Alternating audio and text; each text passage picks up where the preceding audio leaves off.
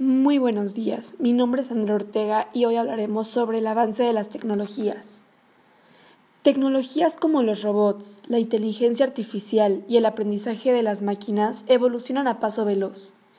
Estos avances pueden mejorar la rapidez, la calidad y los costes de, de bienes y servicios, pero también dejar sin empleo a un gran número de trabajadores. Dicha posibilidad pone en tela de juicio el modelo tradicional de presentaciones, según el cual la cobertura sanitaria y, las pensiones están ligadas al empleo.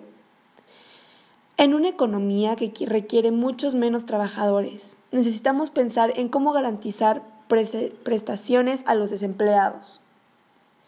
Si en el futuro la automatización va a restar de seguridad laboral, tienen que existir presentaciones no ligadas al empleo